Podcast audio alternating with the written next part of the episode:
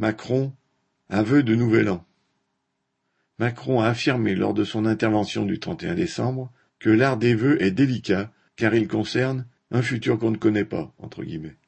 Sans doute, mais le passé récent en donne une idée et aussi la politique récente de Macron lui-même.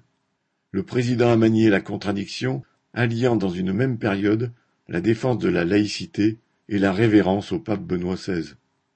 Un peu plus tôt, il affirmait œuvrer à la refondation des services publics et promettait même une amélioration visible de l'école, de la santé et des transports dans les prochains mois. Les millions d'auditeurs qui savent bien que le désastre actuel découle de quarante ans de mauvais coups gouvernementaux, dont les six dernières années sous Macron, n'ont pu qu'admirer le culot. Et que dire de cette phrase? Qui aurait pu prédire la crise climatique? Alors que l'ensemble des scientifiques l'annoncent depuis trois décennies Au-delà de l'esbrouf et du mensonge, le fil conducteur des vœux macroniens fut toutefois l'unité du pays, entre guillemets, évoquée à sept reprises, combinée à l'impérieuse nécessité de travailler plus, revenant comme un refrain.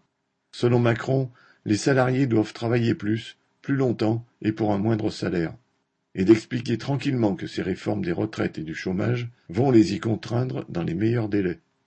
Ce travail supplémentaire, cette dégradation des conditions de vie de millions d'exploités, se traduirait en espèces sonnantes dans les coffres des grandes entreprises et de leurs propriétaires. L'unité dont parle Macron est celle des exploités sous la tutelle de leurs exploiteurs, avec l'État comme garde-chiourme. Paul Gallois